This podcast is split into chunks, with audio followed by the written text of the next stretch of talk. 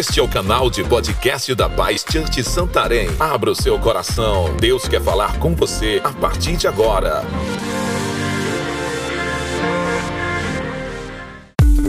Para nos conhecermos melhor, siga nossas redes sociais. Arroba Paz Santarém BA.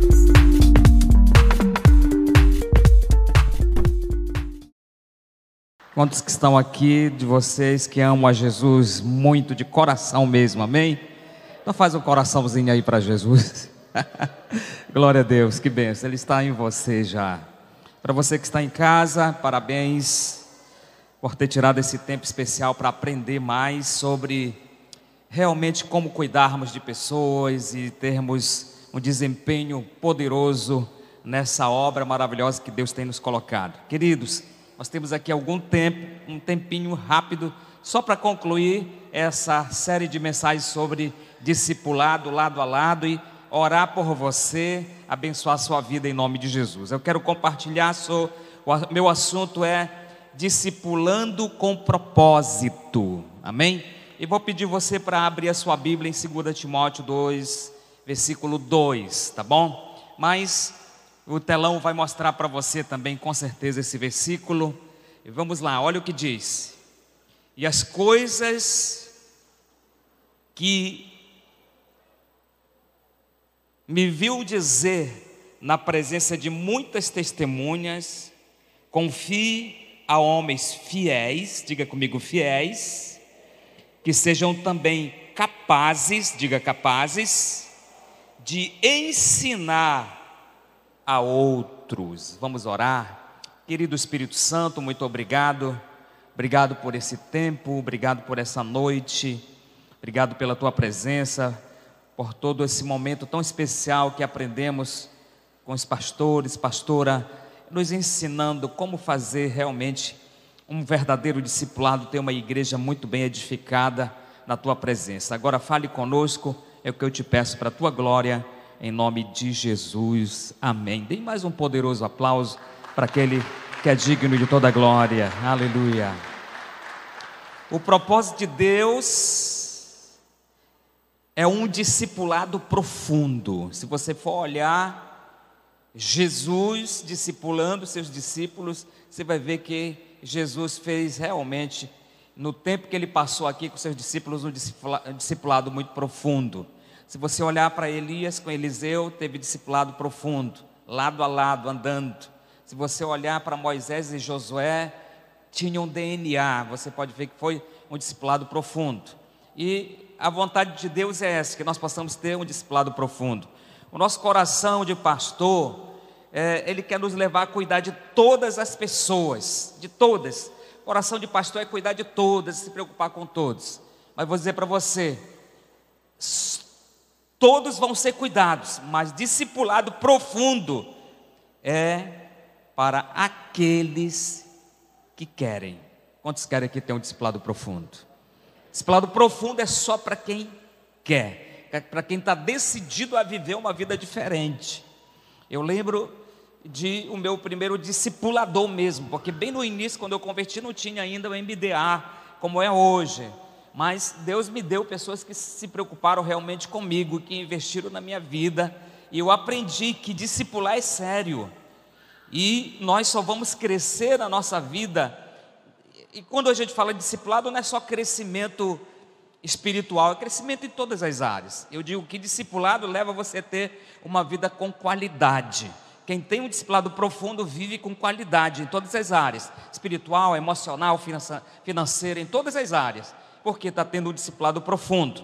E eu quero hoje falar rapidamente com você aqui, mas é, eu vou falar rápido, não vou entrar em detalhes, é, como não discipular, porque nós podemos aprender com essas, com essas direções também. Como não discipular, certo? Porque tem pessoas que estão com dúvida, elas têm conflitos, dificuldades em algumas áreas. Mas vamos ver como não discipular. Primeira coisa, modelo da competição. Diga comigo, competição. E o discipulador ele nunca pode ter esse espírito, ou viver esse modelo de discipulado de competição. O que é, que é isso? É aquele discipulador que ele tem receio de investir na vida do discípulo, porque o discípulo talvez pode ser melhor em alguma coisa, e ele pode sobressair a ele, né? E aquele coração meio, meio temeroso, meu Deus, mas meu discípulo pode pregar melhor do que eu, pode falar melhor, pode fazer isso, pode fazer aquilo, e aí como é que vai ficar? E nós, como discipuladores, não podemos discipular dessa forma, ter esse espírito, viver esse modelo de competição. Não podemos viver nesse nível. Saul, ele se sentia um pouco desconfortável com a presença de Davi. Você pode notar isso na história deles? Ele tinha um problema. Por quê? Porque Davi estava lá, Davi estava crescendo, estava no, auge, estava no tempo dele, estava fazendo a vontade de Deus. Ele queria ser discipulado profundo, ele queria ser tratado, ele queria, estava disposto a tudo. Ele queria agradar a vontade de Deus. E o, o Saul começou a ver que tinha um problema ali, porque o povo estava dando tchau para o Davi, estava elogiando o Davi, e agora como é que fica? Então, esse modelo aqui não pode. Você tem um discípulo, deixa ele crescer, irmão, não tem problema. Olha, eu tenho alguns discípulos agora aqui, já tive outros discípulos é, em Macapá, né? tinha discípulo aqui antes de ir para Macapá, e teve, tive vários, alguns discípulos lá, e tenho aqui. Mas o meu prazer é ver eles crescendo, é ver eles desenvolvendo, é ver eles pregando, né?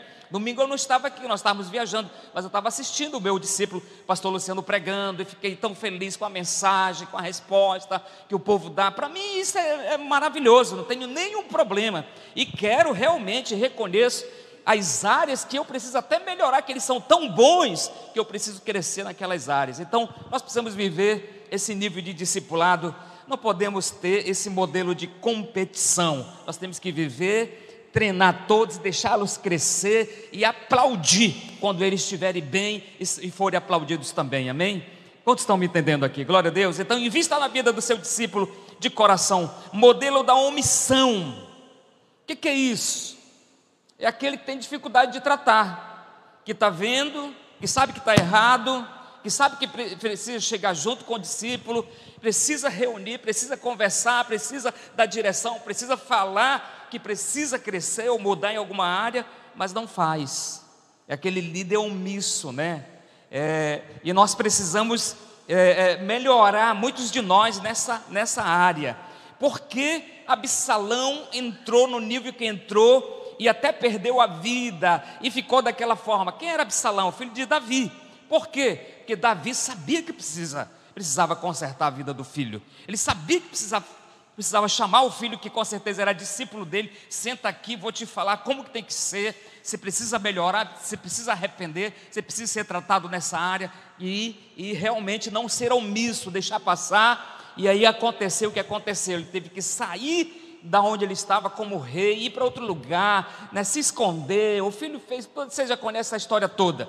Mas se o Davi tivesse realmente tomado uma postura que muitos discipuladores muitas vezes não tomam, estão vendo que o discípulo está com um problema, está com dificuldade, está andando para o precipício, está andando para o caminho errado e não falam nada. Falam, não, vai cair a ficha ele vai ouvir uma pregação em algum lugar e vai, não precisa nem eu falar, estou orando, estou jejuando, que Deus vai revelar para ele. Não é assim. Deus levanta homens, líderes, pessoas, discipuladores, para serem a boca de Deus, para ajudar as pessoas a crescerem. Amém? Quando estão me entendendo aí? Glória a Deus. Então nós precisamos, como discipuladores, viver um nível diferente de discipulado. Então, o modelo da omissão não pode estar em nosso coração.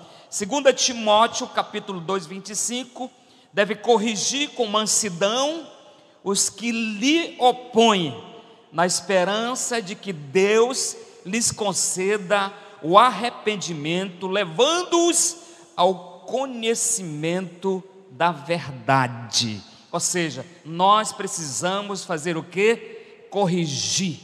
Corrigir com sabedoria. Não podemos ser omisso. Vamos em frente. Essa, esse, esse, esse modelo de omissão, você pode notar uma coisa interessante: que as palavras disciplina e discipulado são da mesma raiz, ou seja, é, elas estão ligadas. Dentro do discipulado, ele vai ser ajudado, ele vai ser tratado. Eu poderia usar essa palavra que a Bíblia fala, disciplina, de uma forma, com amor, que vai levar a pessoa a compreender realmente onde ela precisa mudar, onde ela precisa crescer mais e mais. Filho que não é corrigido na hora certa, no dia certo, no tempo certo, ele vai bater no pai lá na frente. Não é assim? Já viu isso? A criança que não é corrigida, a criança que não é que não, não é conduzida, que, que, que não é mostrado o erro para ela, lá na frente, quando ela ficar mais, dizia um pastor, quando ficar com o pescoço duro, né? Achar que vai querer fazer, vai querer bater no pai. Então, enquanto você está ensinando o teu discípulo com sabedoria, explique e mostre para ele a hora e a área que ele tem que retroceder, que ele tem que mudar, que ele tem que crescer, que ele tem que arrepender e fazer diferença. Nós precisamos compreender isso. Então aqui tem duas coisas interessantes dentro desse, desse modelo de, de omissão. Nós precisamos tratar na vida dos nossos discípulos com sabedoria. Então a primeira coisa é a disciplina com mansidão. Tem que disciplinar, mas tem que ser, a Bíblia fala com mansidão. Aqui em 2 Timóteo 4, 29 diz que nós devemos ser brandos com todos, até mesmo com aqueles que, aqueles que são teimosos, cabeça dura. Nós temos que ser brandos, sábios com, ele, com eles, levá-los ao arrependimento, ao conhecimento. A segunda coisa, corrigir na expectativa de que essa pessoa chegará ao arrependimento, ou seja, corrigir com fé no coração ter fé que ele vai mudar, vai entender que você quer só ajudar, isso sendo com muito amor e carinho e aplicando muita fé, além da sua correção, da sua instrução clara para ele, onde ele precisa crescer e ser discipulado profundo, ele vai realmente ainda, você ainda vai aplicar fé que ele vai reconhecer e vai dizer assim: Amém, obrigado, porque você é um grande discipulador, se preocupa comigo, você é meu pai, minha mãe mesmo, eu reconheço, ore por mim, me ajude. Aí você você vai, vai, vai ver que você vai ter vitória em nome de Jesus. Mas não pode ser omisso, ficar calado e ver a coisa ser destruída e você perder um discípulo, perder uma família, perder pessoas, porque você viu e não tratou. Diga assim comigo: Espírito Santo, me ajude em nome de Jesus. Modelo da precipitação, diga comigo assim: precipitação. É, eu estou falando rápido, mas o, o tempo, na, numa próxima oportunidade, a gente vai entrar mais profundo. Existem dois tipos de precipitação: a precipitação negativa. Você sabe quando você olha para alguém e tira uma conclusão errada? Ah, isso aí não vai, não, não acredito nele não. Não vai dar nada. Eu não vou apostar nesse daí, pelo jeito, estou assim, sabe? Você já viu o que, que aconteceu quando Paulo começou, depois que ele se encontrou com Jesus e, e foi liberto, e foi curado, e se encheu do Espírito Santo? Ele começou a pregar a palavra em algumas cidades. E alguns discípulos, Pedro e João, não viram com bons olhos aquilo e não acreditaram muito, muito mesmo, no, no, no Paulo, o, o, antigo Saulo, que agora era o Paulo, é, o apóstolo de Deus. Não, não acreditaram muito, não aplicaram muita fé, pelo contrário, ficaram meio de pé atrás. Mas ele encontrou Barnabé, a Barnabé que realmente acreditou, foi lá e ajudou e ele cresceu tanto, né? Nós não podemos ter esse, esse, esse estilo, esse, essa, essa prática de ser dessa precipitação negativa de você não conhece a pessoa e já já criou uma imagem dela, já disse que não vai poder, que não vai dar, que não, não vai conseguir. Pelo contrário, você tem que verificar e ver realmente quem é essa pessoa. O Paulo foi, vamos supor, ser até injustiçado nesse momento, mas você pode ver que Paulo também, quando começou o ministério, é, você vai ver que ele fez isso com, com, aquele, com João, né? João Marcos.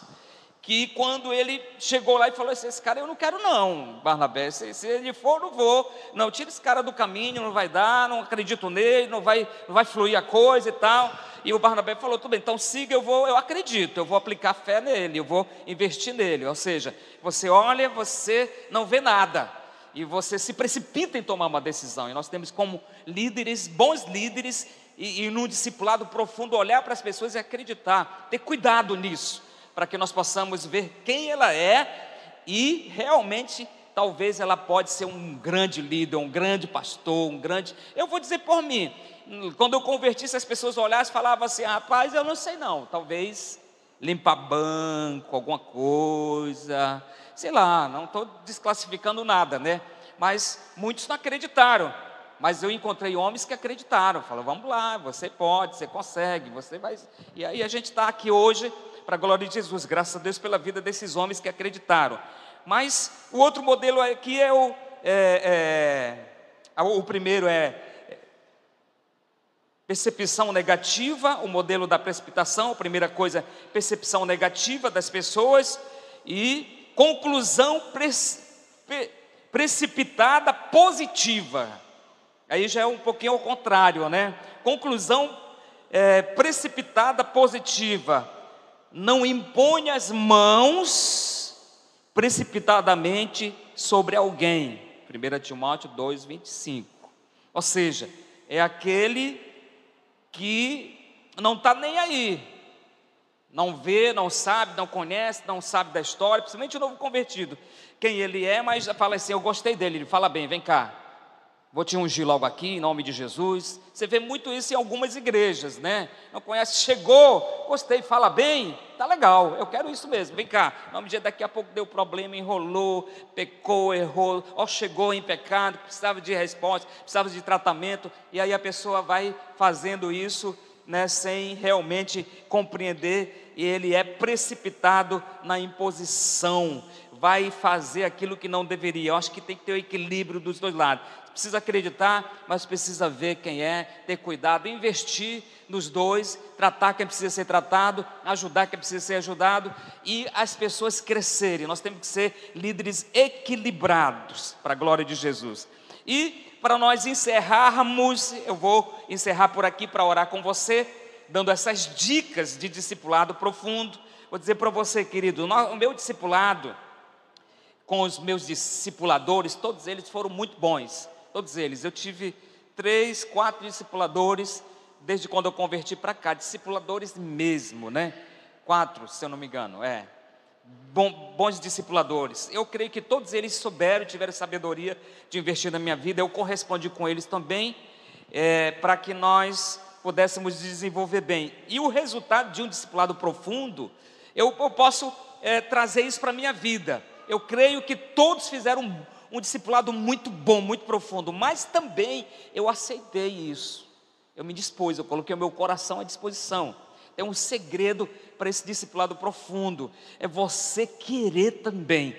Os dois, é uma linha de mão dupla, não é isso? Mas é uma você, discipulador, tem que estar muito bem equipado, preparado para discipular, um discipulado profundo. E você, discípulo, tem que compreender, abrir o coração, estar disposto para receber um discipulado profundo. E discipulado profundo vai entrar todos esses níveis dessas perguntas que nós ouvimos aqui e de alguns desses detalhes que eu estou falando. Vai entrar, vai cuidar, vai tratar, vai, mas ele também vai levantar o discipulado profundo vai colocar um grande líder, porque discipulado profundo treina outro líder, faz outro líder.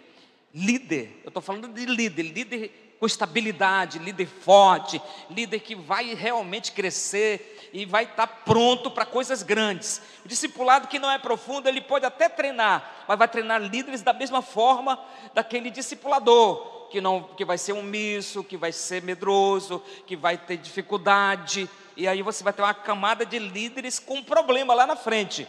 Mas um discipulado profundo, vindo das duas partes, aí você vai criar e ter líderes fortes, firmes, inabaláveis, que sabe, que não tem medo, que, que trata na hora que tratar, cuida, é, é, é, é, chama atenção, exorta com sabedoria, ganha o coração do discípulo, o discípulo entende e você vai ter um resultado positivo. Eu quero de coração, irmão, toda a minha vida ser um discípulo assim. Eu quero ouvir meus líderes, quero analisar tudo que eles falam e realmente, se eu não tiver, se não tiver bem, claro, quase sempre quando o líder fala e mostra, a gente já começa a analisar a vida e ver que realmente precisa consertar a vida ali, né? Nunca bater de frente, mas sempre eu já falei para o meu líder, para discipulador meu assim, eu digo, olha, nesse momento agora que você está falando, eu não estou nem conseguindo compreender muito com clareza o que, que você está me explicando, mas eu aceito a tua direção e eu vou orar e eu quero ajuda mesmo.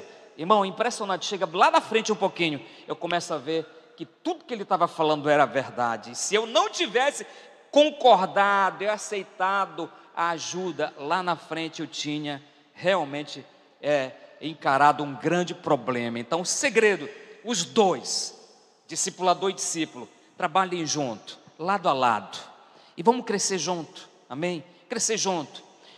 Teu discipulador, claro, quando a gente está falando aqui, a gente não está falando de discipulado pesado, mal de fé, está falando de discipulado de que vai tratar com amor, que vai mostrar, que vai exortar, que vai levantar, que vai dirigir, mas realmente que as pessoas vão se sentir bem, vão querer realmente ser discipulada e ser discipulado um, um, num nível profundo, que você vai realmente saber que você pode crescer e você vai ter uma estabilidade para segurar tudo aquilo que Deus tem para você e se sair bem. Quantos estão me entendendo aí? Amém? Para nos conhecermos melhor, siga nossas redes sociais, arroba Pai Santarém BA.